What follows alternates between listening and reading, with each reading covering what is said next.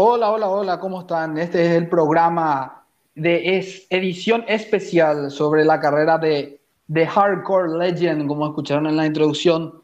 Eh, ojalá, ¿verdad? Ojalá me salga bien la edición. de Mick Foley. Eh, hoy estamos con Roberto Palermo para hablar de la legendaria carrera de este luchador. ¿Qué tal, Roberto? ¿Qué tal, Seba? Muy buenas, muy buenas a todos los oyentes. Espero que les guste este lindo podcast que va a estar muy, muy, muy interesante. Sí, le voy a agradecer desde ya, Palermo. Este, este podcast que, que íbamos a realizar con los miembros del staff de WWE Wrestling Paraguay y de Proyecto Pro Wrestling, eh, ya es un podcast ya más bien de Proyecto Pro Wrestling en realidad. Pero como saben, la mayoría de los administradores son de WWE Wrestling Paraguay, entonces eh, ya tenemos presencia mexicana, chilena, eh, presencia de El Salvador también. Entonces, lastimosamente, en este caso, los administradores y editores del proyecto Wrestling no pudieron estar y también los de eh, que vienen de Paraguay, de, Wrestling Paraguay. Entonces, estamos Roberto y yo para hablar de la carrera de este luchador legendario, fanático eh, de, de, muchos, o sea, muchos fanáticos lo tienen muy en alza a Mick Foley de Hardcore Legend, un luchador con muchísima trayectoria y muchísimo prestigio. Eh, entonces, perdón por, y les pido perdón también a, los, a los amigos de, de, México, en este caso DNT, que tuvimos que cambiar la, la, la biografía de, de, luchador que vamos a hacer. Y también disculpa de parte de él y de, de, los demás por no poder haber estado, pero estamos con muchas obligaciones, está haciendo la parte complicada, vamos a decirle, del año para, para muchos de nosotros. Y sobre todo con la pandemia está siendo más difícil. Entonces no voy a hacerme de más palabras, vamos a ir por los campeonatos y logros de Hardcore Legend Mick Foley eh, ganó el Championship eh, Wrestling Association Tag Team Championship una vez. Eh, en ECW fue World Tag Team Champion dos veces con Mikey Ripwreck. en Great Lake Championship Wrestling fue el Heavyweight Championship una vez. Fue también IWA King of Deathmatch de esta empresa extrema de Japón una vez. Luego también fue Tag Team Champion en esta empresa con Tracy Smothers. National League Wrestling fue campeón mundial de peso pesado una vez. Ozark Mountain Wrestling fue North American Champion, Heavyweight Champion eh, una vez. Steel City Wrestling eh, fue Tag Team Champion una vez. En TNA fue una vez mundial, campeón mundial peso pesado y también ganó el campeonato de leyendas una vez. WCW fue una vez campeón mundial con Kevin, con Kevin Sullivan. World Class Wrestling Association fue una vez campeón ligero. Eh, también fue dos veces campeón en parejas. Eh, y ya en la empresa más importante de, todas, obviamente WWE barra WWF ganó el WWF Championship tres veces, eh, el Hardcore Championship una vez y fue el primero. Eh, ganó ocho veces el campeonato en parejas.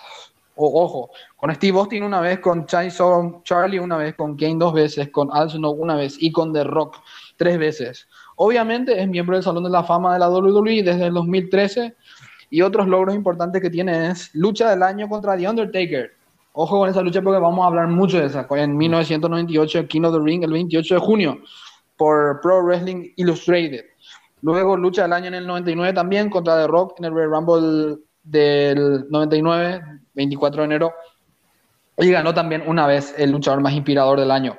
El Wrestling Observer Newsletter eh, ganó una vez en el 2000 el Best Brawler Award el feudo del año en el mismo año ganó contra, contra Triple H y The Wrestling Observer Hall of Fame clase del 2000, o sea que también es miembro del Salón de la Fama del UON, West Wrestling Observer Newsletter. Eh, luego, otros campeonatos que ganó, ganó el campeonato OPWO de del Reino Unido una vez, fue NWE, NAW Heavyweight Champion una vez y fue Three States Tag Team Champion una vez con Shane Douglas. Eh, bastante largo el, el palmarés bastante que tiene historial tiene este, esta leyenda. Bastante historial. Bastante largo su trayectoria en la lucha libre. Pero bueno, vamos a empezar a hablar ya desde un lado más personal de Mick Foley eh, y que Roberto pueda aportar también unas cosas. Mick Foley es un genio.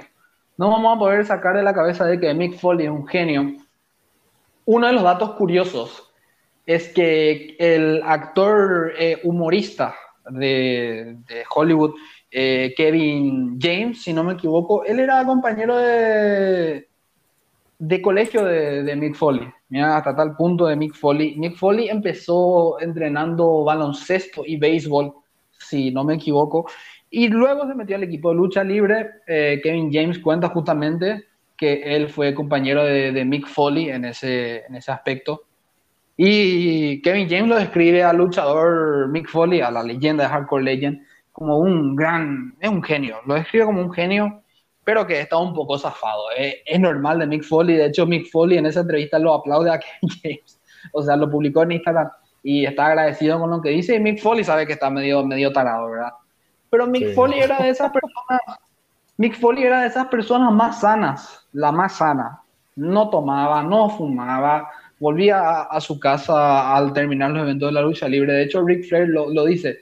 Eh, es un luchador que estaba muy zafado, pero que, que era el, tipo perfecto, ¿verdad? Volvía a la, casa al terminar los eventos, no se quedaba a tomar, no tomaba. Lo único que le cuestiona es esto, decía Rick Flair, de que no, no, no ingiere alcohol es una parte, de las partes más simpáticas del documental de ella, ni justamente cuando Rick Flair dice, eh, es el hombre ideal, pero le falta beber alcohol. Entonces, ahí Rick Flair, le doy la, le doy la derecha a Rick Flair. Eh, Mick Foley eh, siempre quiso ser luchador, sus inicios, su afición por la lucha libre llegan luego de esta lucha entre Muraco y Jimmy Superfly Snuka cuando Jimmy Superfly nunca en el Madison Square Garden se sube a la tercera cuerda y luego a la cima de la Steel Cage y se hace el Super, Super Fly, como dice la música de Jimmy Snuka. Y el splash, y desde ese momento Mick Foley queda enganchado con la lucha libre. Luego, pasando los años, Mick Foley empieza a decir, yo me quiero dedicar a esto. No tenía el apoyo de sus amigos, ni el apoyo tan incondicional de todos, pero su familia lo apoyó. Eh, eso es muy importante, ¿verdad?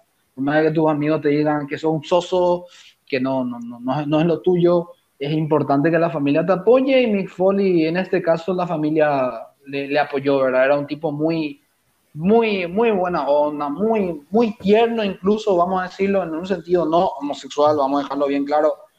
porque Mick Foley, no gay, claro. Eh, Mick Foley eh, incluso llegó a, armar el personaje, el icónico personaje de Dude Love, debido a que ah, una chica razón, justamente. Una chica le dice, al terminar una cita, le dice, en vez de decirle gracias Mick, le dice, le dice gracias Frank, y eso le rompe el corazón a Mick Foley, y entonces empieza a grabar en su patio luchas con sus amigos. La, famosa lucha que todos hacemos, ¿verdad? Todos, todos hacemos esas luchas grabadas, ¿verdad? Entre amigos, así yo soy tal luchador. Y Mick Foley hacía eso. Solo que Mick Foley llegaba a un nivel de locura un poco más grande su atrocidad, ¿verdad? Hasta tal punto de que tiene cintas grabadas donde se tira desde el techo de su casa. ¿Te parece que Mick Foley estaba bien? Nunca en la puta vida le haría eso a un amigo porque mínimo me rompo dos costillas. Y el, y el amigo peor, ¿verdad? Entonces Mick Foley arranca así su carrera por, por los Estados Unidos va por diferentes empresas, pero Mick Foley se caracterizaba por ser un luchador mucho más arriesgado que el riesgo. Mick, que, el resto. Mick Foley empezó haciendo eh, los, los, los, topes suicidas, los, los, codazos afuera del ring, ¿verdad? Sin protección. Empezó por los, los topetazos, las catapultas, recibiéndolas afuera del ring, entonces para darle un poco más de impacto. Rick Flair mismo dice, este tipo es un estúpido porque se arriesga más de lo que no debería. Debería. Es tanto así que en 1900, no sé si es un poco antes de empezar a tener una carrera más importante en la WCW, eh, va a Múnich, en un evento en Múnich, y él hacía el clásico movimiento de que se quedaba atrapado con el cuello por las dos cuerdas. Y Rick Flair dijo eso, no era necesario en absoluto no eran importantes en absoluto hacer eso, pero Mick lo disfrutaba haciéndolo. En ese mismo evento, Mick Foley perdió la oreja. Perdió la oreja. Es. No sé cómo, cómo lo que aguantó perder una oreja. Además, tenía que continuar el show otra vez. Sí, Mick Foley dice que no lo sintió hasta después de terminar la lucha. Ojo con eso. Eso, eso quiere decir que la adrenalina tenía por mil tenía que continuar como profesional y terminó nomás. Terminó la lucha por más que perdió la oreja. Pero es para mí, si me pasa eso, es que pierdo nomás la conciencia, nomás ya está. Y se terminó. Pero mi respeto a mi Foley por ese lado también, que como profesional pudo terminar esa lucha. Sí, de hecho que dicen que Paul, Heyman dice, Paul Heyman dice, yo esto, eh, Mick Foley, o sea, refiriéndose a Mick Foley, que Mick Foley le dijo, yo esto no lo voy a tomar decepcionantemente, no voy a decir que perdí la oreja y voy a arrepentirme de que perdí la oreja. Es más, yo lo voy a usar cada vez que me enfrento a Vader, porque fue contra Vader, el luchador que perdió la oreja, eh, Big Van Vader. Entonces, yo lo voy a usar esto como cada vez que lucho con Vader, voy a hacerle recordar a la gente que en esa lucha yo perdí mi oreja. Y lo voy a promocionar cada vez que lucho con Vader. Hasta tal punto de profesional era Mick Foley, hasta tal punto de, de, tenía los huevos más grandes que, que, cualquier otro luchador. Yo voy a aprovecharlo y lo voy a usar para vender mi rivalidad con Vader. Eso es súper admirable, súper profesional. Yo lo, yo lo quiero aplaudir sinceramente a Mick Foley, ¿eh? tiene los huevos más grandes del mundo. Entonces Mick Foley nos entrega momentos impresionantes, ¿verdad? Luego en la ECW, que fue campeón en parejas con, con este luchador Mickey Ripwreck, que justamente si, si no vieron lo que es Mikey Ripwreck, lo buscan en alguno de los juegos de la WWE, está también. Eh, eh, fue un luchador histórico, de hecho Stone Cold se lo cruzó muchas veces también en la, en la ECW, Stone Cold tiene un paso similar con, con Mick Foley también. Stone Cold, de hecho, dice: Yo estoy muy agradecido con Mick Foley. Él impulsó muchísimo mi carrera porque estaba. Se animaba a hacer lo que muchas otras personas no se animaban a hacer. Eso, eso era, ese era Mick Foley. Eso, eso decía Stone Cold Steve Entonces, en ECW nos regaló momentos importantes, como por ejemplo, cuando él era campeón mundial. Imagínate, eh, eh, Paul Heyman le dice: Vos querés ser heel Sí, le dice, yo, yo me animo. Entonces, para hacer enfurecer al público de ECW, porque el público de ECW no es fácil, no es fácil hacerlo enfurecer porque no le va a no lo va a enfurecer pegándole a un fanático, te aplaude. No le va a hacer enfurecer eh, escupiéndole en la cara al árbitro, te van a aplaudir también. ¿Cómo va a hacerle enfurecer a un fan de la ECW? Siendo el tipo menos hardcore posible. ¿Qué hacía? Se sacaba fotos jugando en Disneylandia con sus hijos, hacía videos con su esposa vestido de Papá Noel. Eso era Mick Foley para hacerle heel en ECW y la gente la escuchaba. Todo al contrario de lo que es en la WWE. Por ejemplo, si hoy John Cena te aparece vestido de, de, Papá Noel, le aplauden. En ECW no era así. En ECW te abucheaban, te rompían todo, te querían hacer. Eh, eh, el ejemplo más claro es One Night Stand del 2005 y 2006. Que Randy, hasta el propio Randy Orton era abucheado, le decían. Eh, vagina, no sé si puedo decirlo bien, pero eh, ese, el, el, el, público de la ECW es el público más agresivo que hay. Y Mick Foley para hacerlo enojar solamente hacía eso. Ser el tipo menos hardcore posible, tener promo con sus hijos, con su familia, fue es un, es un HP Mick Foley, ¿verdad? Consiguió el hate del público de la ECW. Otro momento memorable en la ECW fue cuando eh, en esa lucha tag team pide que tiren sillas para, para golpear al rival. ¿Qué hace el público de la ICW? Tiran un montón Le llenan de silla. Es un momentazo que llegué a ver hace poco. lucha libre nunca va a poder quedar olvidado porque llenan de sillas, que tuvieron que bajarse, pues si no, los luchadores resultaron lesionados. Si no me equivoco, tuvieron que ser atendidos después de ese montón de silletazos que tuvieron que vender, que le tiraron a la cabeza y Mick Foley tuvo que irse de ahí. Porque ya se una contusión cerebral tuvieron que tener, de tantos silletazos que recibieron. Sí, sí, y, creo que incluso Mick Foley se llevó a cortar esa, en, en esa noche con una la silla. Entonces, eso fue, eso fue su paso por ECW, pero antes tuvo un paso muy... Mick Foley mismo lo describe muy pobre por, por, por WCW. Eh, Eric Bishop no le dio mucho rodaje, pero Eric Bishop eh, estaba también decía que veía mucho potencial en Foley pero Mick Foley se hizo famoso en la WWE, que llega en el año 1995, 96, si no me equivoco, más o menos. 1996. 96. En ese año donde Raw tenía esa entrada tan clásica con, con las tres letras grandes. Eh, y Mick Foley empieza a, a, dar luchas como Mankind. Él llega a WWF eh, como Mankind, ¿verdad? Vince McMahon cuenta justamente que que Mick Foley no era un luchador del agrado de él. ¿Por qué? Porque estaba medio tarado. Y sí, tenían razón, porque de hecho voy a tocar un poco su paso en Japón. El tipo fue campeón de lo, de lo violento en Japón, King of the Dead Match. Y todas las luchas, yo, yo vi las luchas de Mick Foley, brutales. Contra Terry Funk fue la final, si no me equivoco.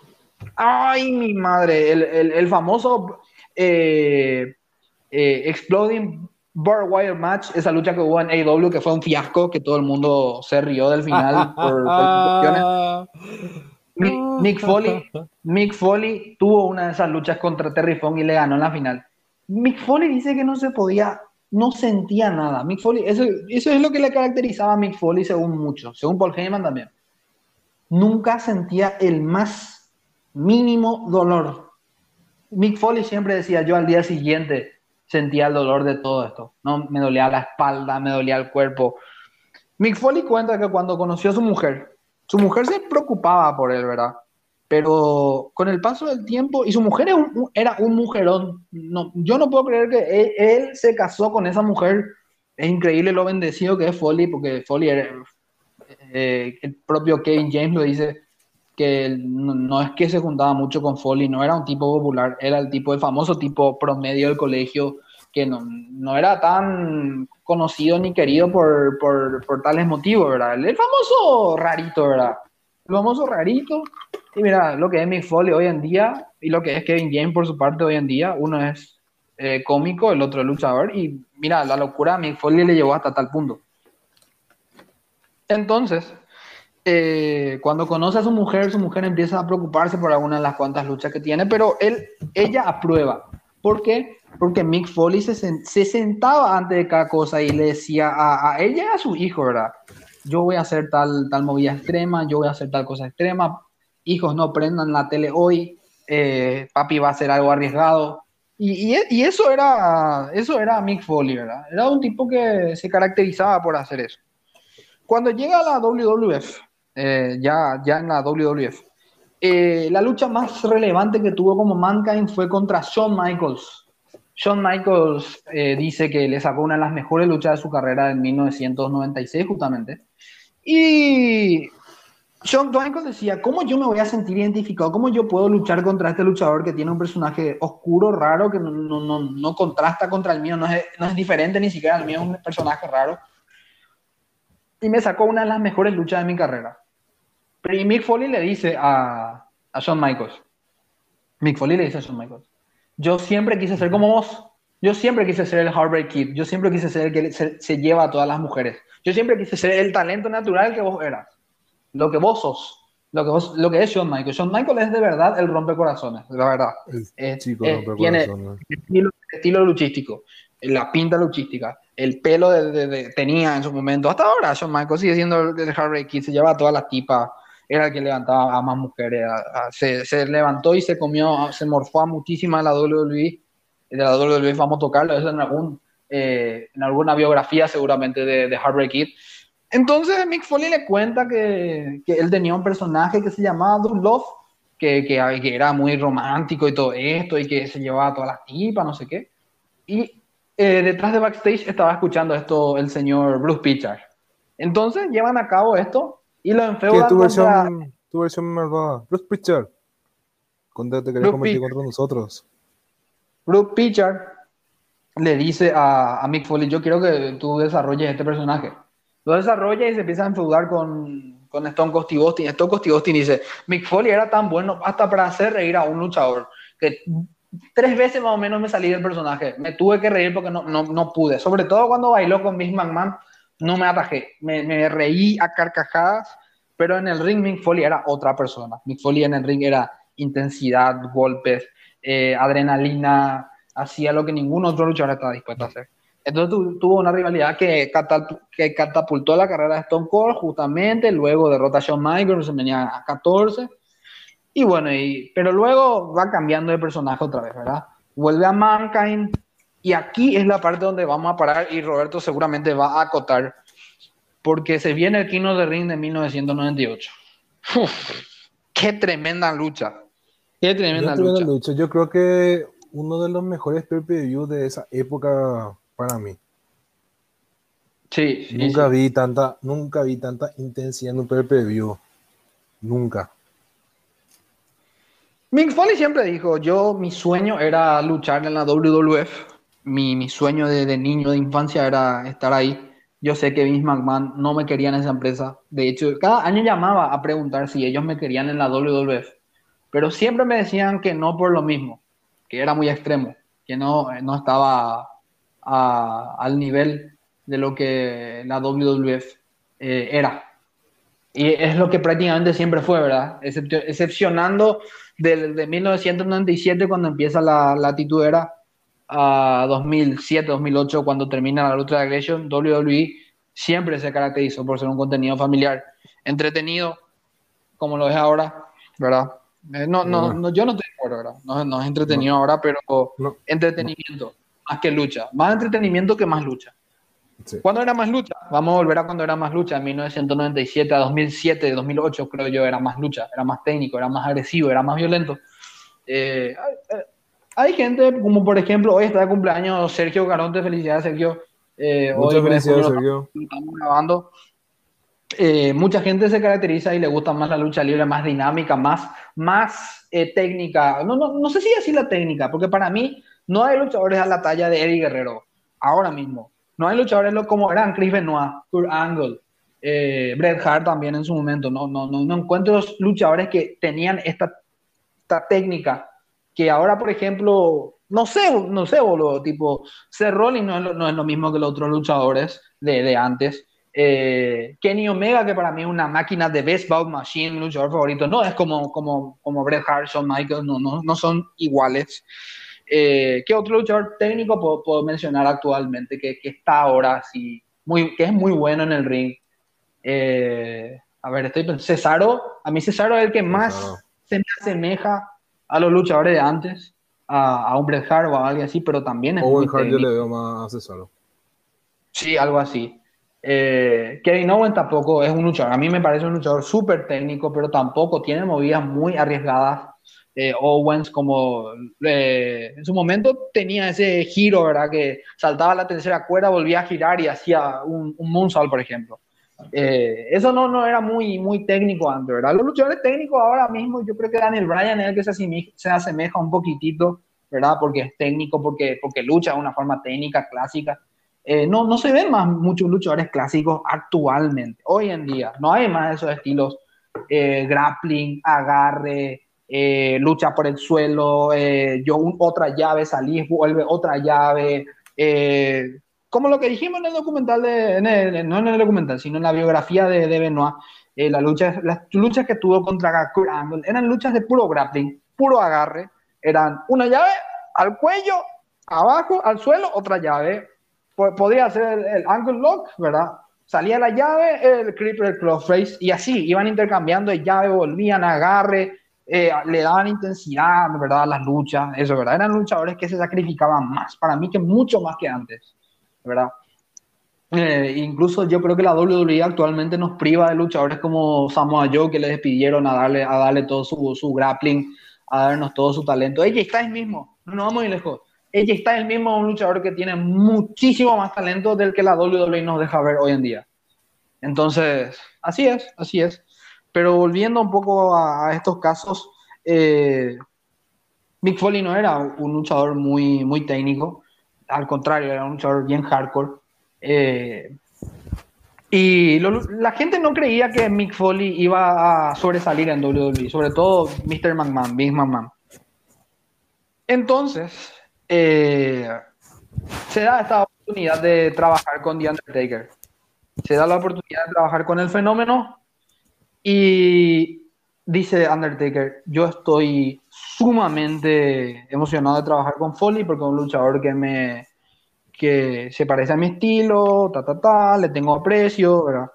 Tuvimos incluso enterrado, lucha enterrado vivo, lucha extrema, ¿verdad? Pero va a ser la primera vez que vamos a tener una Angelina hacer. La primera vez. Eh, entonces, eh, se da esa oportunidad y en el 98 ellos luchan, ¿verdad? No sé si puede agregar un poco de eso. Sí, Undertaker le estuvo diciendo a mi Foley para hacer un post, un, un post, vamos decir, una movida, una locura, lo que quería hacer justamente en la cima de la celda, de tirarse. Y mi Foley le dijo que no. Pero lo que pasa es que todas las veces que, ya sea cruzándose en backstage o antes del inicio de, la, de, los, de los shows semanal, que le insistía a mi Foley para que haga el, el spot locura que quería hacer de tirarse en el, desde el, la celda en este caso. Y, le, y hasta que un punto mi Foley dijo, bueno, vamos a hacer y no quiero seguir spoileando más desde ese lado. Sí, en ese sentido eh, cambió mucho lo que es esa, esa lucha, lo que es en la, en la lucha libre. Entonces, eh, no sé, lo que podemos agregar de esa lucha es que esa lucha fue totalmente eh, trascendente en lo que fue las luchas de Helena Cell, Entonces se da la oportunidad para que luche contra The Undertaker. The Undertaker dice que, esta rivalidad está entusiasmado, ¿verdad? Porque eh, Mankind, Mick Foley se parecía muchísimo a The Undertaker en muchísimos aspectos. Entonces se da la oportunidad de que ellos trabajen en el King of the Ring del 1998. ¿Qué pasa en esta lucha? Eh, Mick Foley dice, Undertaker dice, me llamó durante dos semanas tratando de convencerme de que lo tire de arriba. Todo porque estaba obsesionado de tratar de superar esa, esa lucha con, con Shawn Michael que tuve. Con Shawn Michael. Que fue, sí, que fue cinco estrellas, la, la primera Angelina Cell. Entonces, eh, durante dos semanas me llamó. Loco, loco porque quería que yo lo, lo lance arriba y le dije no. Hell no, como dice The Undertaker. Demonios, no, no te voy a tirar arriba jamás. Y, Mick Foley dice que lo llamó durante dos semanas y consiguió la aprobación de Vince McMahon. A lo cual en esa parte eh, Vince justamente habla de, eso, diciendo que eh, no sé cómo le dejé que lo haga, no sé cómo le dejé que, que, se lance de arriba, que lo lancen de arriba. Creo que ese fue un error grave y pudo haber sido fatal para Mick Foley. Entonces nos vamos a, situar ya en, lo que fue Mick Foley en 1998 contra The Undertaker en esa Kevin Cell match. La lucha ya empieza desde el comienzo de arriba y se empezaron a dar golpes. Creo que The Undertaker tenía eh, un palo, Mick Foley llevó algo también arriba. Se empezaron a dar con todo, ¿verdad? Luego se viene el momento, así se empiezan a agarrar, ¿verdad? La celda, dice Undertaker, decía, yo tenía un miedo, porque cada vez que pisaba la celda, se soltaba eh, la seguridad de la celda. El famoso del metal. Yo estaba asustado hacia Undertaker. Después se viene el momento, Mick Foley le dice, tirame, tirame. Lo lanza con tal brutalidad que Mick Foley cae y se da la vuelta en el aire y cae con cabeza abajo por la mesa de comentaristas en español, donde estaban justamente Hugo Sabinovich y Carlos Cabrera. Qué bárbaro uno decía. Qué bárbaro uno decía. Ese momento marcó la WWF, la WWE para siempre, porque ninguna lucha, ni, ni siquiera creo que las dos veces que se lanzó Shane McMahon, no van a ser tan memorables como la primera, donde Mick Foley se mató viene la gente, entre ellos Bruce Pitcher, Vince McMahon, a ver qué es lo que pasó. Mick Foley, yo estoy bien. Undertaker decía, yo estaba rezando arriba de la celda para que se mueva y gracias a Dios se movió. Se movió Foley, entonces pudimos, pudimos ver qué pasaba, ¿verdad? No sé si quiere agregar hasta alguna, alguna comentario en, esa parte, porque esto, esta es una de las luchas más relevantes. Vamos a hablar otras luchas relevantes, así vamos a mencionar la carrera de Foley, pero este momento fue el que marcó su carrera y lo catapultó a ser lo que fue. Lo que fue. No, la reacción de Jim Ross dice que de, de tanto, como decir, que tan cerca estuvo de la mesa también del inglés. Jim Ross comentaba de que era una locura, como que si fuera que Jim Ross va a tener un paro cardíaco de tan, de, tan fuerte que fue el impacto con la mesa. Eso también dijo Jim Ross en un, podcast sobre esa, aquella lucha tanto adrenalina de Jim Ross que no podía creer lo que estaba pasando y como se la aplaudió en este sentido Jim Ross a mi Foley por hacer ese terrible, no terrible, increíble salto suicida que se metió Mick Foley. Sí, eso es lo que yo decía. Rick Flair siempre le trató a Mick Foley. Es uno de los mejores amigos de, de Mick Foley, Rick Flair, según Mick Foley y según Rick Flair. Pero Jim Ross también decía, es un asshole, un, un idiota. un idiota, ¿verdad? En inglés significa hoyo de, de, de, donde no sale el sol, donde no se ve el sol. Pero en español significa idiota, ¿verdad? Un idiota. ¿verdad? Y siempre, como eso lo, lo... Todos dicen, todos. Kevin James, que es su amigo, decía que no estaba bien. Mick Foley decía, es un tarado, un loco. Eh, Jim Ross también decía lo mismo, un asco, un idiota. Pero a todos le tienen el aprecio. Y Mick Foley, increíblemente, Mick Foley lo acepta que le llamen de esa forma, porque Mick Foley sabe a lo que, a lo que se arriesgó, ¿verdad? El tipo tomaba una vez riesgo, otra vez riesgo, otra vez riesgo. Y en el comienzo de su documental, justamente, dice: Yo ahora retirado, pienso, ¿de verdad fui un idiota? De verdad fui un pelotudo, ¿verdad? vamos a decirle en un término más coloquial nuestro. De verdad fui un masoquista. Creo que todo eso valió la pena, decía mi Foley. Y de verdad, los fanáticos estamos muy agradecidos con él.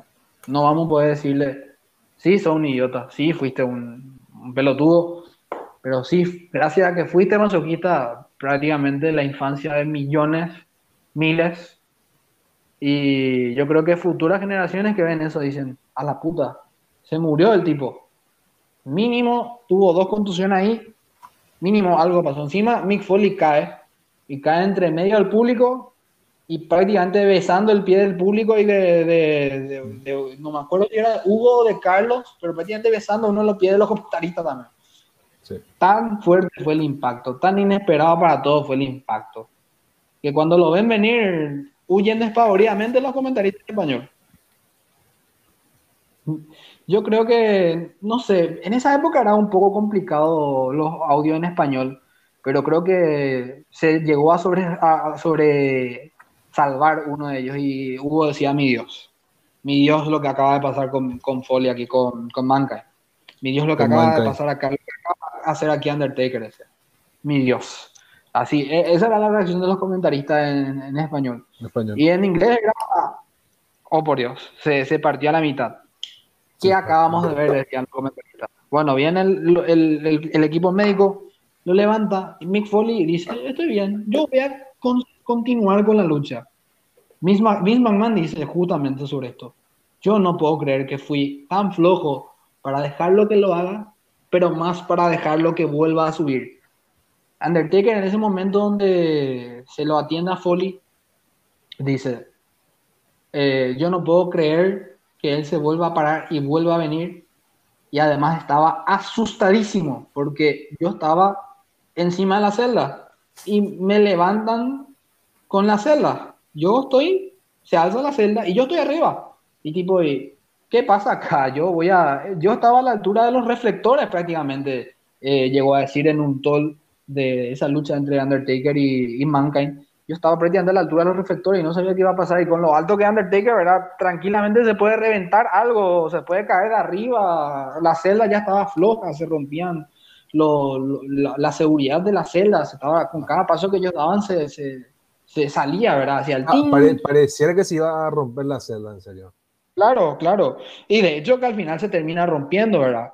Porque vuelve a subir Mick Foley, vuelve a subir Mankind y se siguen dando golpes, se siguen dando puñetazos, patadas, ¿verdad? Y luego Undertaker le aplica un chokeslam y se rompe definitivamente la celda.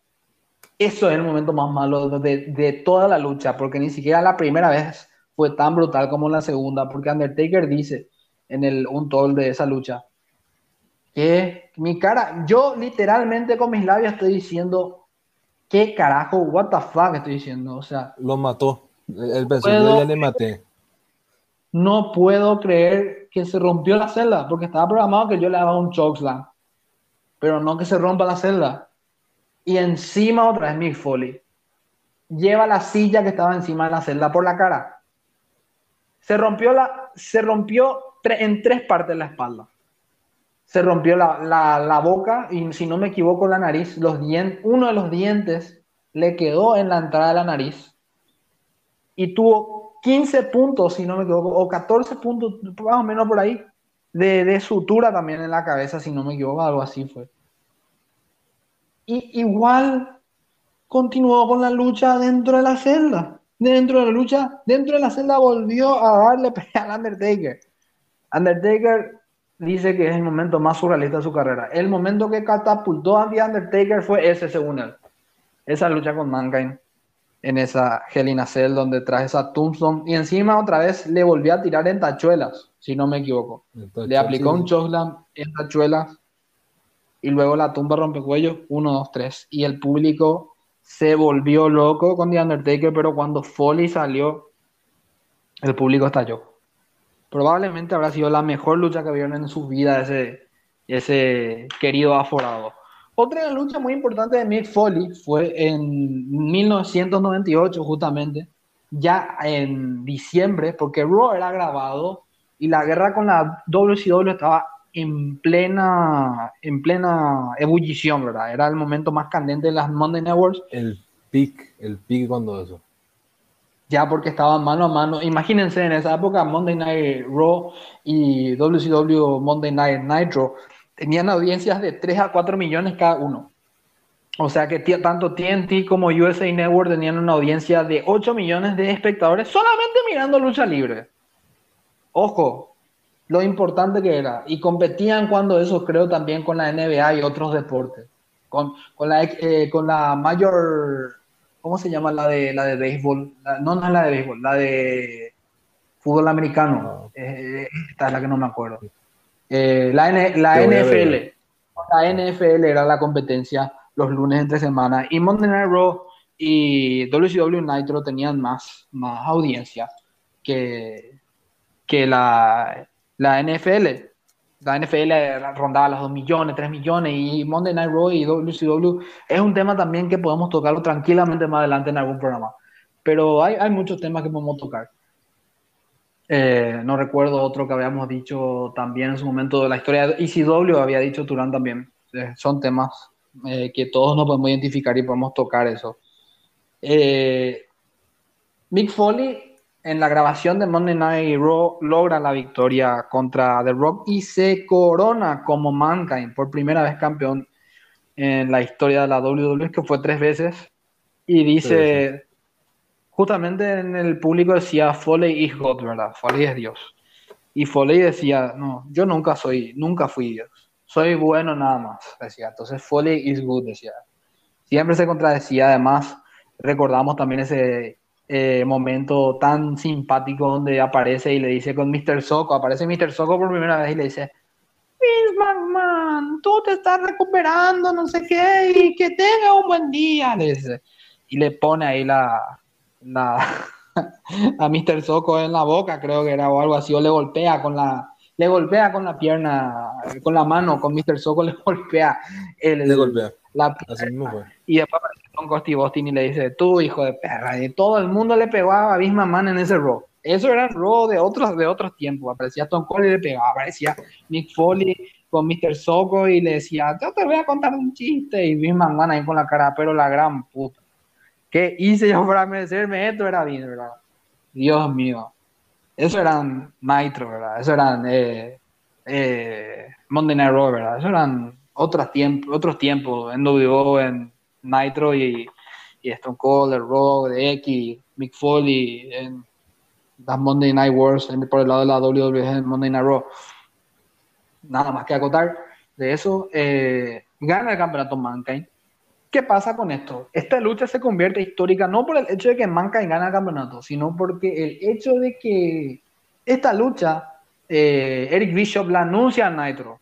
Siempre hacían ellos la jugada sucia de anunciar quién iba a ganar en Nitro las luchas. ¿Qué pasa? Eh, ellos anuncian que va a ganar Mankind y efectivamente el 30 a 50% de su audiencia dice, yo no voy a ver Nitro, yo voy a poner la WWF. Y efectivamente gana Mankind en campeonato. Desde ahí, desde ese momento, Monday Night Raw nunca más perdió la guerra los lunes.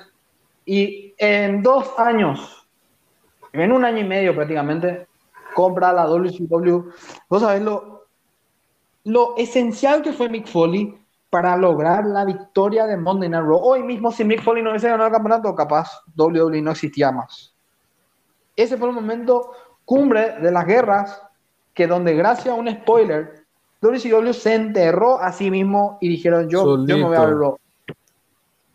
Solito, solito. Y pensar que Vince tumba, lastimosamente.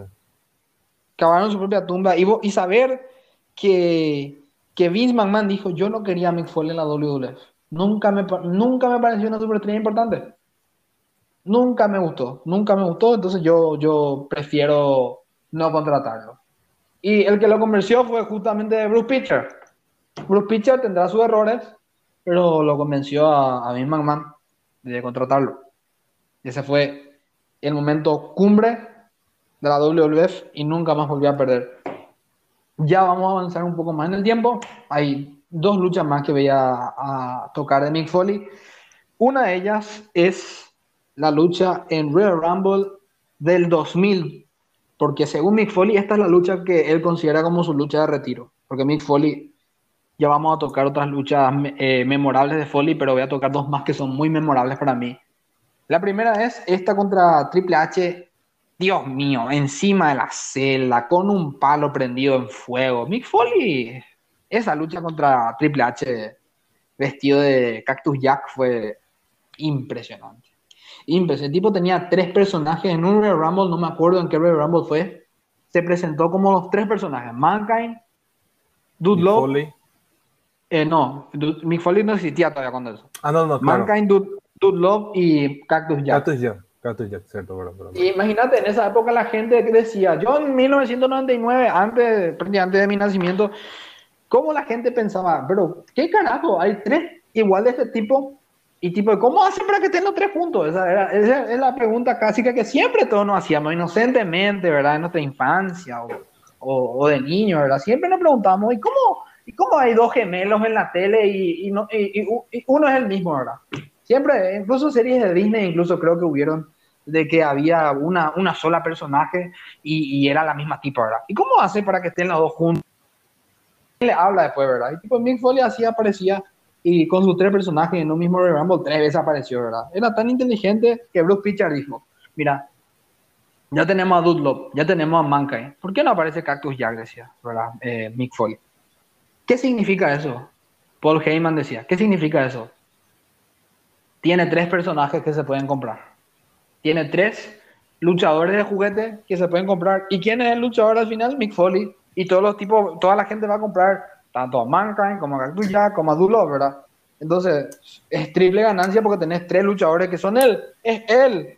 Entonces, era un genio, era un genio muy adelantado a su tiempo y que podía hacer todo, podía ser técnico, podía ser divertido, podía ser rudo, podía ser extremo, podía, Mick Foley podía hacer todo. Entonces, la lucha contra Triple H, eh, recordemos, pura agresividad, Triple H ya era el campeón dominante en esa época gracias a Stephanie, ¿verdad? El reinado del terror empezó en el 2002, pero ya Triple H ya era campeón con Stephanie en esa época, ¿verdad? Y Cactus Jack lo da todo, ya prácticamente anuncia su retiro al final de la lucha. Recordemos que Triple H recibió catapulta, golpe con el palo, eh, prendió el, palo en llama arriba de la celda. Las Helena Cell fueron una bendición para él, tanto como para él como para Undertaker. Fueron luchas que le marcaron la carrera.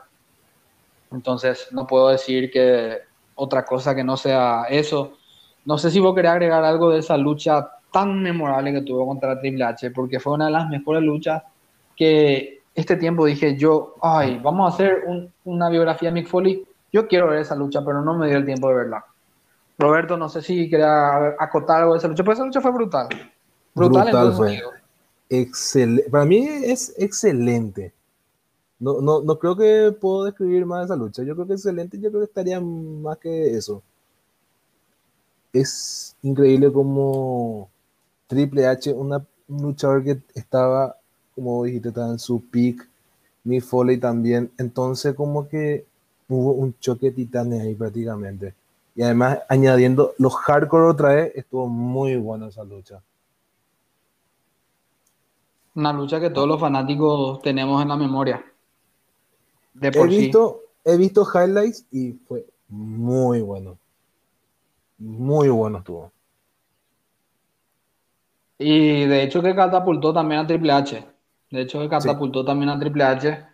Triple H también podrá hacer esos luchadores que yo, yo mismo lo tengo como ídolo, pero considero que mucho de su carrera, y vamos a decir la verdad nomás, la verdad nomás, tiene que ver gracias a Stephanie, que sea su mujer y todo eso. Yo sé que Triple H se fue a pedirle consejo a The Undertaker, pucha, todos dicen que yo tengo mi carrera gracias a Stephanie, y la verdad es que sí, la verdad es que sí, pero es un tremendo luchador. No vamos a poder decir que todo lo que hizo en el ring y todo lo que era el personaje que tenía, los músculos que tenía, sean con esteroides o no Triple H es uno de los más grandes de la historia, a pesar de todo.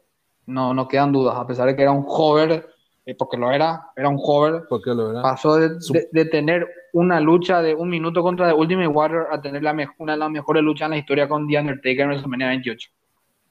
Es así, es y además que fue su, ese su personaje, no sabía qué lo que era. Hunter no sé qué usaba, o sea, como, como lucha usaba su nombre real. No, yo no entendía qué es lo que era su personaje al principio. No, no era una nadie, era uno más. Era uno más. Uno más del relleno. Pero todos queremos tener la trayectoria que tuvo Triple H también, ¿verdad? No, no, no creo que se haya arrepentido ni un segundo de la carrera que tiene tampoco. No. Porque logró darle vuelta a la situación gracias a Shawn Michaels. Sobre todo gracias a Shawn Michaels, que también va a tener eso especial no nos vamos a poder salvar de no hablar de Shawn Michaels porque Shawn Michaels era, es Shawn Michaels. Es probablemente el mejor luchador de la historia de WWE y de la lucha libre. Bueno, entonces vamos a avanzar ya de lo que fue esa lucha de Cactus Jack. Eh, Mick Foley volvió a luchar otra vez. Y acá entran las luchas memorables de Mick Foley, que Roberto va va a nombrar también si es que él desea. Pero yo tengo como eh, lucha memorable, obviamente la de WrestleMania 2000, que estuvo Big Show, The Rock y él mismo. Fue su primera lucha en WrestleMania, no llenó las expectativas, pero estuvo bien. Su lucha en WrestleMania 20, cuando luchó contra Evolution, Ric Flair, eh, Batista y Randy Orton con The Rock de compañero. Tanto The Rock como Mick Foley dicen que tienen en común una cosa Ninguno de los dos se sintió satisfecho con esa lucha contra, Triple contra Batista, Randy Orton y Ric Flair. Mick Foley dice que se sentía fuera de tono, más gordo, más obeso, y que la gente decía eso. The Rock tampoco se quería quedar con ese recuerdo, por eso volvió en WrestleMania 28 a enfrentar a John Cena, y de hecho es un recuerdo mucho más bello, ¿verdad? más memorable que en ese momento otra vez. Claro, claro, porque la, la WrestleMania de 20 no va, nunca va a quedar en la historia por, por esa lucha, podrá quedar en la historia por la de Eddie Guerrero Curangle, podrá quedar en la historia por la de John Cena Big Show, Undertaker Kane y Chris Benoit Triple H y Shawn Michaels, pero nunca va a quedar en la historia de esa, porque es una de las luchas más decepcionantes de la historia de WrestleMania, de hecho. Entonces, ambos se querían sacar ese, esa espinita y en el 2006 se dio la posibilidad para Mick Foley. Edge venía con un reinado como campeón de la WWE, eh, el más exitoso incluso en esa época porque llegó a tener 25 millones de visitas en la WWE.com en esa época, Edge. Y dice que en un cambio de, ideas la directiva decidió volver al campeonato a John Cena. Y Edge dice que se sintió súper frustrado. Edge dice, yo, yo me pudrí, yo me enojé, este era mi momento, me lo sacaron y yo estaba con mucha rabia, yo estaba determinado a robarme el show en WrestleMania 22, pase lo que pase. Y así fue, así fue. Mick Foley estaba en ese momento como gerente general, si no me equivoco, y Mick Foley dice que también, o sea, Edge hablaba con Mick Foley y dijo que también él tenía esa espinita de que nunca tuvo una lucha relevante en WrestleMania. Entonces Edge empieza a hablar, no, no querés salir del retiro a, hablar, luchar conmigo en WrestleMania 22 y tal cosa. Yo sé que nunca, la gente dice que nunca tuviste una lucha relevante en WrestleMania y Y así fue. Salió del retiro Mick Foley y de hecho Edge cuenta esto. Yo iba a tener una lucha de Steel Cage contra Mick Foley y la lucha hardcore iba a ser Mr. McMahon contra Shawn Michaels. ¿Qué hizo Mick Foley por mí? Yo le dije, Vince me dijo que mi lucha va a ser, va a ser una Steel Catch contigo, no va a ser un hardcore match. Entonces Mick Foley le habla, yo voy a hablar con Vince y vamos a ver si lo convenzo. Edge le dice, no, no, no, no, no hace ni falta de que tú lo hagas, lo voy a hacer yo, porque si no, no se me va a respetar en esta empresa y no voy a obtener lo que yo quiero. Edge va, pide esa lucha, y la consigue. Consigue que su lucha sea la hardcore porque nosotros vamos a tener un super spot, le dijo. Yo me voy a robar esa, ese show, le dijo a, a, a, Vince. Y no me lo pueden sacar porque yo, yo ya, yo sé lo que haré en WrestleMania 22. Así fue, Mick Foley aprecia eso, dice que si no fue por Edge, si no fuera por Edge, no hubiese ocurrido esa lucha hardcore y no hubiesen dado una Steel Cage. ¿Vos pensás que iba a ser relevante una Steel Cage a lo que hoy estamos hablando con... Es lo que mismo que Mick Foley si no era una lucha hardcore, capaz yo no estaba hablando hoy y aquí de lo que pasó en esa lucha. Iba a ser un desperdicio total, ¿verdad? Una Steel Cage con, con regla de cuenta de tres, sumisión, ¿verdad? Iba a ser un desperdicio. No sé qué vos pensás de eso, Roberto. Yo pienso que iba a ser un fiasco. Ilegalmente un fiasco. No, no, iba a ser con. Querían hacer la réplica con el Undertaker y no iba a ser lo mismo. No iba a tener ese high que vamos a decir, esa adrenalina en el momento, no, no, no iba a ser lo mismo, ¿cierto? No, no va a ser lo mismo. Y yo no sé si hace falta que hable de esa lucha en WrestleMania 22. qué lucha. Esa es la lucha que con la de Cactus Jack y con la de, Triple H y con la de Undertaker Mankind son las tres luchas más favoritas mías de, de Mick Foley. haciendo menciones memorables a la lucha que tuvo con Randy Orton en Backlash 2004 que lucha también esa por el campeonato intercontinental. Eh, ya hicimos mención de la lucha que tuvo con The Rock, que quedó en la historia. Después hace también mención de su rivalidad con Ric Flair. Tuvo la rivalidad con Ric Flair en WWE y en TNA, ¿verdad? Uy, TNA. Que en, TNA me acuerdo que esa fue su última lucha. Un last man standing y Ric Flair lo lanza de arriba del escenario sobre una mesa y es la cuenta 10. Esa fue la última lucha en la historia, en la carrera de Mick Foley. Y Mick Foley dice que está muy agradecido con Rick Flair por esa lucha. Pero su paso en TNA fue, vamos a tocar ya lo de TNA directamente, porque la lucha hardcore para mí es mi favorita con la de Hell in a Cell match que tuvo con The Undertaker, entonces la voy a dejar para el final. Entonces, ¿vos qué pensás de su paso en TNA? Yo creo que tanto Rick Flair Mick Foley, Kurt Angle se fueron. Bueno, Kurt Angle no tanto, pero Mick Foley y Rick Flair y, y Hulk Hogan, sobre todo. ellos se fueron a quemar. también. Eddie Vicio ellos se fueron a quemar. Sí. Kevin Nash también se va a quemarse ahí. Sí. Uno de los pasos más lamentables de Mick Foley y uno de los peores campeones que tiene es culpa de DC Carter por poner tanto push a ex Dolly Dolly como si fuera que le van a ganar en ratings a Monday Night Raw, a SmackDown. Pero en, años luz estaba TNA en eso. Hubiera mantenido, aunque sea Kurt Angle y no sé, eh, RBD, por ejemplo, te voy a dar porque no recuerdo mucho de esa época. De Kurt Angle, aunque sea Kurt Angle mantenerle como campeón de TNA inaugural, pero no puedes meterle a un anciano ya prácticamente hacerle campeón y lamentable la defensa que tuvo. Para mí es, un, es olvidado esa carrera. Para mí ya he olvidado de ese lado. Tiene y mató la carrera de muchos es WWE, creo yo. Mick Foley puede ser uno de ellos. Ric Flair, su paso también fue lamentable. Yo me quedo bien con, con su lucha de despedida contra Shawn Michaels. Él mismo se queda con esa lucha. Hasta eh, Hulk, Hogan, Hulk Hogan fundió también la TNA. Eso sí, por cambiar el diseño del, del, ring, en vez de ser hexagonal, puso la, la, básica. Porque ese era, vamos a decir, el significado que tenía por el estilo de ring, que era medio hexagonal, no el típico cuadrilátero cuadrado. No sé, pero Sting dice que no estaba muy de acuerdo también con Hogan muchas veces. Eh, Jeff Hardy se fue a fundirse en TNA también. Se fue a pasar el momento más lamentable, creo yo, en los últimos años de la lucha libre. Luchando drogado contra Sting. Esos fueron momentos que mataron TNA. Mataron TNA creo que porque que hablar también un poco de eso, sea más adelante, como TNA joyas como ella, Bobby Roode, eh, James Storm, eh, Samoa Joe, Christopher Dykes salieron.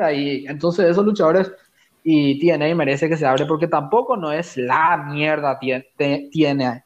TNA. Eh, eh, casi boche otra.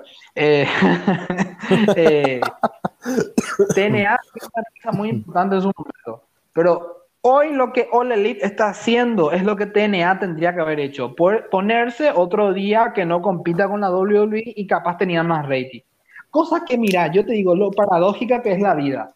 Capaz hoy, si me pones un All Elite Wrestling, el mismo día que Monday Night Raw, no, no te digo no te digo que después de SmackDown, porque después de SmackDown ya nadie quiere mirar, porque dicen, no, porque son los, reciclados, tal cosa, pero ponémela en el mismo horario, con el rating asquero. Yo no te digo en SmackDown, en el mismo horario que Raw, ahí te quiero ver, ahí quiero ver qué pasa. En el mismo horario que Raw, porque Raw está en la mierda ahora, Raw está en la mierda, y Ole Elite no está dando malos shows, NXT tampoco está dando malos shows, pero yo te digo, ponémela algo que compita. Hoy, ahora mismo, pues en esa época TNA estaba haciendo un suicidio, vamos a decir la verdad. Vamos a tocar un poquito de ese tema. Porque uh tenía rating de 3 millones y medio, 4 millones, ¿verdad? No era ni siquiera la sombra de ese un millón que apenas llegaba a TNA. Entonces ahí se puso TNA. No, no, se quedaron sin recursos. Se, se, quedaron sin recursos. Hoy TNA, si hace un rating de un millón entre los lunes compitiendo con Raw. Eso es competencia. Eso es competencia. Porque Raw apenas llega a los 1.500.000. No es mucho la diferencia. Por eso es lo que All Elite apeligra un chiquitito, pero la NBA le está cagando feo a All Elite Wrestling. Ese es el tema que podemos tocar otro día. Volviendo a lo de Mick Foley. Volviendo a lo de Mick Foley, su paso por TNA, esa fue la última lucha que tuvo con Rick Flair, la aprecia mucho. Y no, no hay mucho que acotar, fue una vez campeón mundial en, en, TNA hasta ahí. Pero bueno, vamos a volver a lo que fue WrestleMania 22. Edge cuenta que en esa lucha, se le, antes de esa lucha, se fue al, al, baño, ¿verdad? Quería hacer foto. Entonces, Edge está usando su celular y se le cae en el. En el, ah, sí, sí, Y dice: Ay, la cagué, no voy a poder hablar con mi mamá después de la lucha. Lita estaba preparándose también para la lucha, ¿verdad? Dios mío, Lita lo que era en esa época. Uf. Lita, ¿sabes? No, no vamos a hablar de eso porque me caliento en todo sentido si hablo de Lita. No, no, no, no. Eh, vamos, al grano, vamos al grano, vamos al grano. No, pero es que Lita fue una parte muy importante de esa lucha también. Eh, Lita habla con Edge, ¿verdad? Le dice, ¿vos te sentís seguro realmente de hacer el, spot que vas a hacer con Mick Foley de, quemarte? Y Edge dice que Edge estaba decididísimo hacer eso, que él estaba decidido a que esa noche su carrera se iba a catapultar en la WWE. Y Mick Foley, justamente Mick Foley cuenta algo muy particular, que él estaba escuchando una música que se llama de Tony Oldham, algo así, una, una tipa muy femenina, ¿verdad? Dice que se estaba inspirando con esa, con esa canción que se llama Storm. Es como escuchar, creo que es como escuchar Justin Bieber, algo así, ¿verdad? Imagínate, Mick Foley tiene, es tan buena gente que escucha música muy producida, ¿verdad? es como, como, no sé, ¿verdad? Es como lo que, me voy a ir un poco de mambo otra vez, pero es como cuando Slatan le dijo a, Beckham, boludo, está escuchando Justin Bieber, ¿verdad? Yo todo, pero está escuchando Justin Bieber, ¿verdad? Algo así era lo que Mick Foley estaba haciendo esa vez. Entonces, eh, aparece un luchador muy conocido. Yo, Mick Foley no lo mencionó, yo creo que era Benoit, porque no lo mencionó. Y Mick Foley tiene mucho aprecio por la carrera de Benoit y por lo que era Nancy sobre todo. De hecho, que hace poco, eh, cuando salió el documental el año pasado, dijo que Nancy Benoit debe estar en el Salón de la Fama 100%. Yo creo, yo creo que era Benoit. Y le dijo, pucha, si vos te inspiras con esta música, yo no me quiero meter contigo, porque mira que tenés que tener los huevos bien grandes para inspirarte con música tan, tan producida, tan sensible, ¿verdad? Para hacer, salir a hacer lo que vas a hacer, ¿verdad? Pues ya, ya se sabía ocurre la lucha, viene Edge, que inspiradísimo, Mick Foley, ¿verdad? Y Lita fue algo muy esencial en esa lucha, porque Mick Foley cuenta, yo no tuve miedo de hacer el spot quemándome con la mesa con Edge. El momento que más me cagué en toda la lucha fue cuando Lita se sube a mi espalda y nos fuimos corriendo ese Edge porque yo pensé que, se, que tuvo una contusión. Pensé que se iba a caer de cabeza y que se iba a dar en seco por la lona. Por suerte, yo me voy cayéndome mirándole a Edge y Lita como un como un koala estaba encima de mi espalda, ¿verdad? Algo así, como un koala estaba agarrado encima de mi espalda Lita. Y no, no, no, no pasó nada, continuó con la lucha y Edge dijo, mira, yo muy bien, eh, vamos a decir un término coloquial, ¿verdad? Yo muy gallito y todo, ¿verdad? Yo quería catapultar mi lucha, pero anda que no dolió eso, eso, eso, ese palo con púas. Anda que no dolió, dijo Edge. Me dolió con el alma. Cuando yo sentí el primer golpe ahí dije, puta madre. Fuck lo dice hecha en el documental, si no me equivoco. Sí. Eh, me dolió con la vida y continué así con lo yo me estaba desangrando ahí. Y nosotros continuamos la lucha tuvo un nivel de intensidad gigante gigante. Después viene el- la parte del spot con, con las púas. Peor Ay, todavía ay, ay. peor. Ay, ay, ay, ay, ay, ay. peor todavía me dolía todo todo todo decía hecho luego viene el momento final. Lita cuando prende la mesa en llamas dice ay Dios mío se van a, tengo un miedo, por, o sea, por dentro di- dije, según Lita, ellos se van a lastimar feo. Yo tengo, tenía un miedo por mi amigo porque estaba hiper caliente la mesa. Entonces Mick Foley se pone en la posición, ¿verdad? Lita le hace un low blow, queda ahí en las cuerdas. Y Edge dice, eh, Mick Foley dice que nunca en ningún momento tuvo miedo. Y Edge dice, yo nunca me di, en todo momento, antes de la lucha, yo nunca pensé que esto iba a ser tan doloroso. Pero en el momento que yo voy por las cuerdas para atravesarlo por la mesa, ahí sentí que de verdad la cagué, dijo Edge. Se fue, atravesó la mesa, dice que mínimo, eh, no sé, era como, no sé, el peor dolor de su vida haber atravesado, tuvo quemadura de segundo grado Edge. Y le pregunta ahí el, el- el tipo del- de WWE, le dice, ¿qué fue lo que vos sentiste en ese momento? verdad? Lo, lo que yo traté de hacer es arrimar mi cabeza lo máximo posible por Mick Foley porque no quería que se me queme la cara y le recé a Dios que todo esté bien, que, me- que salga todo bien prácticamente, ¿verdad? Pedí para que salga todo bien. Y así fue, por suerte, eh, lo máximo que le pasó a Edge fue eh, tener Quemadura. cortes en la cara, sangre, y en ese momento ya Edge medio confundido. Dice que él estuvo confundido como por 10 minutos. No sabía dónde estaba, no sabía qué pasó. Yo no recuerdo nada de ese momento donde atravieso la mesa, dice Edge. Y luego ocurre la cuenta 3. Se va Edge confundidísimo a backstage. Mick Foley cuando se para dice que él es, es lo que siempre pasa con Foley, ¿verdad? El público ensordecedor el aplauso porque Mick Foley finalmente logró su momento de WrestleMania. Entonces vamos a, voy a pasar a la parte de backstage, ¿verdad? Bien rápido, bien cortito. Eh, Mick Foley eh, recibe la llamada de su esposa. Edge, obviamente su celular se fue al inodoro. eh, a la verga su celular. Fundió, la, la cagué, Ah, entonces Lita le pone un paño por la cara, habla y Lita empezó a pedir, o sea, él se le decía a Lita, llámale a mi mamá, por, por ti, que sabes que estoy bien, ¿verdad? Y Lita empezó a pedir así el número, no sé qué. Mick Foley tenía 15 puntos, 13 puntos de sutura por la cara. Eh, eh, era un desastre, dice él. Dice que el olor a quemado agarró todo el lugar. No me imagino. Mick Foley en el documental dice, lo, mira, olé mi brazo. eh". Creo que mi brazo lo había quemado, decía Mick Foley. Mick Foley estaba loco. Su señora le llama y le dice, loco. su señora le llama y le dice, y Edge, y Edge, ¿qué tal está Edge? ¿Qué tal está Edge? Así dice que frenéticamente le, le llama. Y Mick Foley se lo cuenta a Edge. Y Edge dice, su señora estaba más preocupada por, por mí que por él. Y eso es, My wife is more eh, eh, nervous about you than me, dice Mick Foley. y, y Edge dice que no podía creer eh, que ella ni preguntó por él. Y Mick Foley le dice, "¿Qué? ¿y yo qué? ¿Y yo qué? No, no, no me pasó nada a mí. Pero su señora dice, yo, o sea, o sea, su señora en el documental de ella ni, eh, el otro documental, dice que eh, ya no le importaba muchas veces lo que Mick hacía porque él prácticamente recibía el consentimiento de su señora para hacer todo lo que hacía. Si no le decía a su señora, no, no existía, ¿verdad? Entonces, eh, lo mismo hacía con sus hijos, le decía, no vean hoy la tele, no vean esto. De hecho, que la vez que The Rock le aplica como 20 silletazos a la cabeza, eh, su mamá y su hijo se fueron llorando de- de- del estadio, del estadio. Y Mick Foley sale así, tipo, todo loco, sonriente, enfrente de su hijo.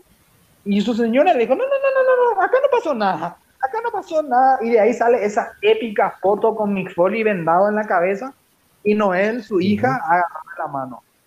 O sea, qué, qué padre Mick Foley, ¿eh? tenía un amor a su familia, pero el tipo estaba loco, ¿verdad? Tipo, le hizo llorar a toda su familia y Mick Foley riéndose, no, no, no, tranquilo, tranquilo, no me pasó nada, boludo. Tranquilo, yo me comí 20 silletazos, pero acá no pasó nada. Acá no, no yo no, me rompí la frente, no, no, no. no, no y mis niños no me, no me pueden ver así, supuestamente dijo su señora. O sea, tu hijo están llorando ahí en el, perdón por la palabra guaraní en la gente del extranjero, pero a la pucha, tu hijo está llorando ahí, no, hijo, no, no, no, no, no, tranquilo, no me pasó nada. Ese era Mick Foley. Bueno, Roberto, no sé si vos querés agregar luchas memorables de Mick Foley, más o menos como para ir cerrando. Después yo voy a contar a lo que se dedica actualmente y qué pasó por su cabeza después de su retiro. No, está, está muy bien lo que dijiste, o sea, esas tres luchas contra Triple H, con Shawn Michaels, ahora con Edge. También podemos agregar un poco lo que sería su lucha con Randy Orton también. Estuvo muy buena esa lucha también. Ese también creo que sería una de las mejores luchas de Mick Foley en su carrera. Porque se dieron con todo. Eh, ¿Cómo es? Mick Foley recibió la Body Slam en nombre de Púa, Randy Orton el, el recado con las tachuelas. Eh, muy, muy, buen, muy buen combate hardcore. Sinceramente. No sé si querés agregar. Yo sobresalto sus luchas que tuvo en la IWA con, en el torneo de Keynote de Deathmatch contra Terry Fong, sobre todo la final, si no me equivoco, era contra Terry Fong, pero todas las luchas, madre mía, madre mía, yo solamente pude ver una partecita nomás, pero madre mía lo que eran, madre mía, después también los momentos en su comienzo de su carrera que él se hizo heel cuando tuvo que eh, ser lo, lo opuesto a los Von Erichs que tuvo una lucha con uno de los Eric, creo incluso.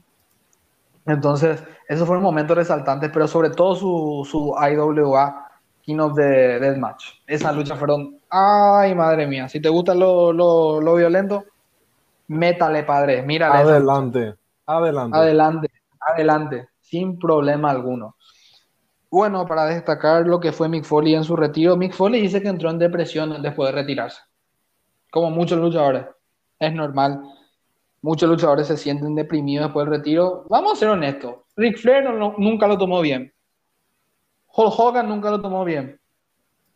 Ultimate Warrior nunca lo tomó bien. Randy Savage tampoco. Entonces, esto es un síndrome. Undertaker, ¿para qué no vamos a ir lejos? Undertaker, ¿cuántas veces se retiró en los últimos años? muchas insinuaciones de retiro ya hizo y continuó igual. ¿Por qué? Porque no está satisfecho. Y así es, el luchador cuando es, el luchador no quiere retirarse. Muchos de estos luchadores, y eso es lo triste, mira que yo, yo te agrego que esto es lo triste. no saber en qué momento retirarte te, te condena la carrera. ¿Por qué? Porque haces cosas, cosas bochornosas y en vez de arreglar tu legado, ensucias más. Así mismo para mí. En el caso de Shawn Michaels, yo creo que fue el, luchador que hizo, se retiró en el momento perfecto. Hizo lo que tenía que hacer y supo cuándo retirarse. yo no, no, tomo ni como ejemplo esa lucha que tuvo en Crown Jewel, por ejemplo. No, no yo tampoco, eso te iba a decir. No, no me suma ni me resta. Entonces, eso es lo. Ese no existió para mí. Lo triste de, de estos luchadores como Mick Foley y como Ric Flair, Hulk Hogan, que nunca supieron cuándo retirarse y de tan grande que son, su retiro en el Salón de la Fama prácticamente. Ese es el retiro para ellos, cuando se le induce. Para Ric Flair ni siquiera fue eso. Ric Flair continuó luchando después de eso. Pero Hulk, para Hulk Hogan sí lo fue. Y para Mick Foley también lo fue en el 2013. Ese fue el momento donde dijeron, puta, ¿para qué no vamos a ir lejos? Sting, que acaba de volver a la AW, después de su retiro, está volviendo a luchar. Porque no quiere dejar, boludo. Sting no lo quiso dejar. No, no quiso dejar. Y no lo va a dejar en los próximos años. Al menos dos años más le pongo a Sting. Si, va a luchar así, no lo va a dejar. Post dos años yo, inducido, le, pongo dos. Post inducido y todo lucha el tipo. Es increíble. Y hay casos como el de Kurt Angle que lo inducieron muy temprano, me parece. Hay casos en los que se da así, ¿verdad? Pero en el caso de, de Sting, eh, Undertaker que nunca supo retirarse, Ric Flair que después del retiro lo hizo también. Ric Flair y Sting son mejores amigos y tuvieron las mejores rivalidades de la historia por ahí, en la WCW. Ellos dicen que son un, una punta del iceberg lo que es el otro, ¿verdad? Ric Flair, el famoso loco que se toma, que toma, que tienen las mujeres, y Sting es el famoso católico luchador eh, dedicado a la lucha libre, ¿verdad? Es lo mismo. Las mejores rivalidades vienen así, Bret Hart, Shawn Michael, Undertaker, Shawn Michael, eh, no sé, boludo. Esas son las mejores rivalidades, aunque hay casos como el de Mankind Undertaker, que la rivalidad es histórica y son prácticamente la misma cosa. Eh, pero Mick Foley hizo todo ahí, es la verdad. Mick Foley es, es lo que es. Actualmente Mick Foley, incluso en pandemia, hace stand-ups porque el tipo entró en depresión muy grande y para salir de su depresión del, del retiro, hace stand-ups y comedia hablando de su carrera lucha libre o siendo chistoso sobre otras cosas. Entonces a eso se dedica, de hecho ayudó también mucho tiempo en un blog de antidepresión. Eso es lo simpático, que al retirarse él empezó a ayudar, en un blog de antidepresión. Y después del tiempo, cuando se retiró. Él fue el que empezó a entrar en depresión. Y no sabía qué hacer de su vida. Por suerte no contempló suicidio. Dice que se sentaba todos los días en la casa, ya no tenía más hijos a quien cuidar, sus hijos son grandes. Bueno, aunque incluso hay uno que nació en el 2003. Pero ya, Mick Foley se retiró en el 2011, prácticamente. 2010, 2011.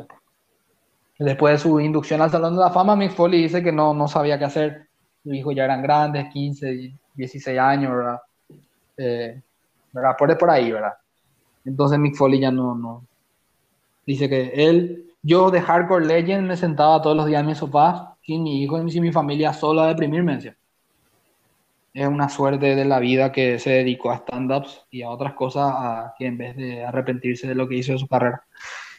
De hecho, eh, Mick Foley va a estar en el próximo Broken Soul Sessions con Stone Cold Steve Austin, el 20 de junio tras Hell a eh, vamos a poder a, sumar un poco más de su carrera. Palermo, no sé si vos querés agregar algo más de su carrera, algo así trascendental, que fue importante, de lo que fue, de qué luchador fue, y vamos a cerrar con eso la biografía de Foley.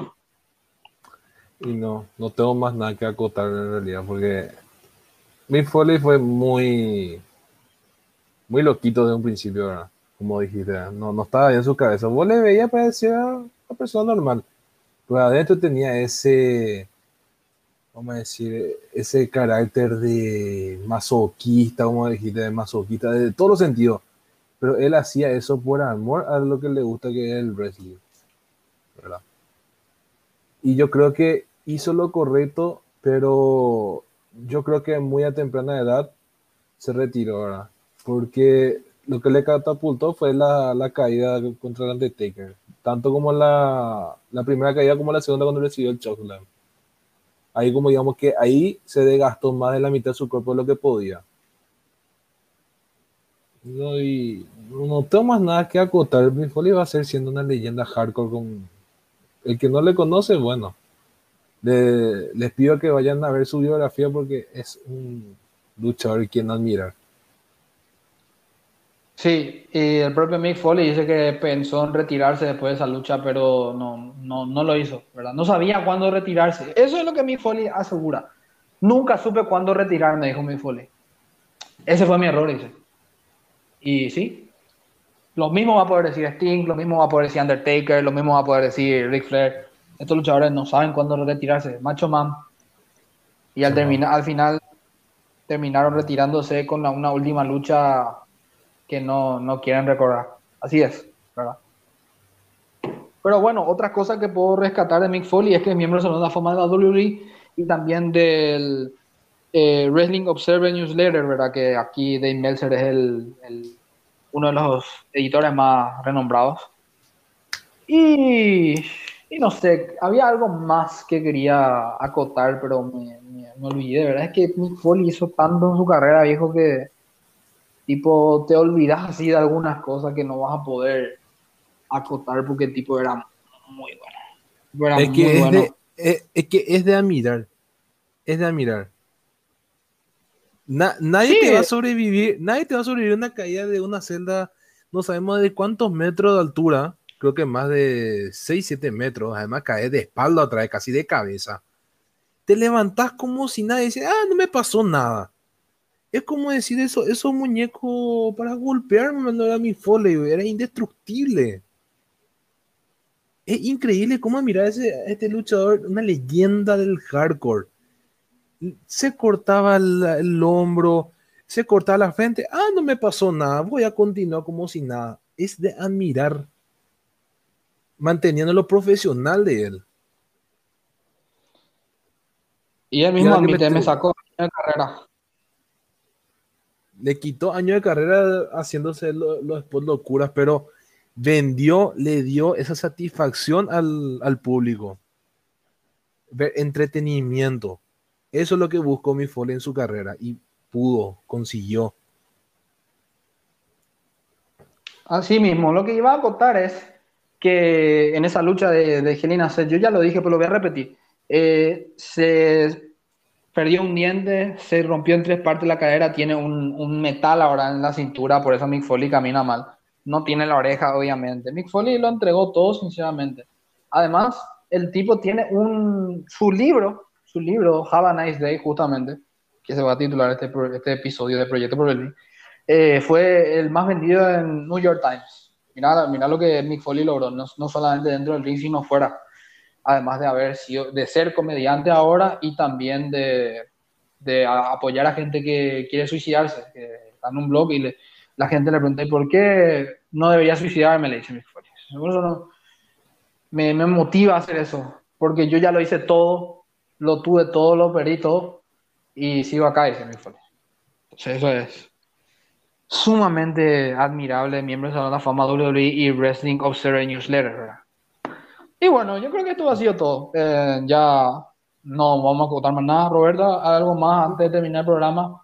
no, no, no. Eh, yo creo que eh, lo que voy a, yo lo que voy a contar es, otra vez, un feliz cumpleaños a Sergio. Si lo escucha este programa, un saludo, un abrazo al equipo de Proyecto Pro Wrestling y la gente de W Wrestling Paraguay y Time to Fight y Pizza Mania también, ¿verdad? A pesar de que nos escrachan, pero no importa eso. Muchas felicidades, Sergio, que estés pasando súper bien, como siempre, mucha salud y ojalá estés pasando bien con tu familia. Y hay una cosa que quería contar, porque mañana va a ser la pelea, pero mañana pelea un... O sea, yo lo voy a publicar ya hoy, ¿verdad? Ya es hoy jueves. Pelea un eh, peleador de MMA paraguayo. Me indigna mucho que los medios de prensa no lo curan acá. Eso es indignante. Y boxeo también vamos a volver a ver aquí en Paraguay. Los deportes de contacto se están reanudando de a poco de a poco, porque tenemos menos vacunas que chances de irnos al mundial. Así que, eh, no, con, eso, con eso lo digo todo. Eh, podemos cerrar con eso. Me indigna que los medios de prensa solamente hablen de Paraguay, Paraguay, Paraguay, la, la albirroja, la selección de fútbol, pero no, nada, nada. ¿verdad? Y, un saludo a toda la gente del Ecuador. Sé que estuvo ayer con Caos Steven, ¿verdad? Solo Oro estuvo eh, hablando conmigo esta semana también, o sea, me siguió en Instagram al menos, si lo puedo considerar como, como hablar con él, pero yo siempre hablo con él, así que un saludo solo, ¿verdad? Está bien. Eh, y nada, esto ha sido todo, esto es lo mejor de lucha libre, esto es Proyecto Pro Wrestling y para todos los fanáticos, muchas gracias.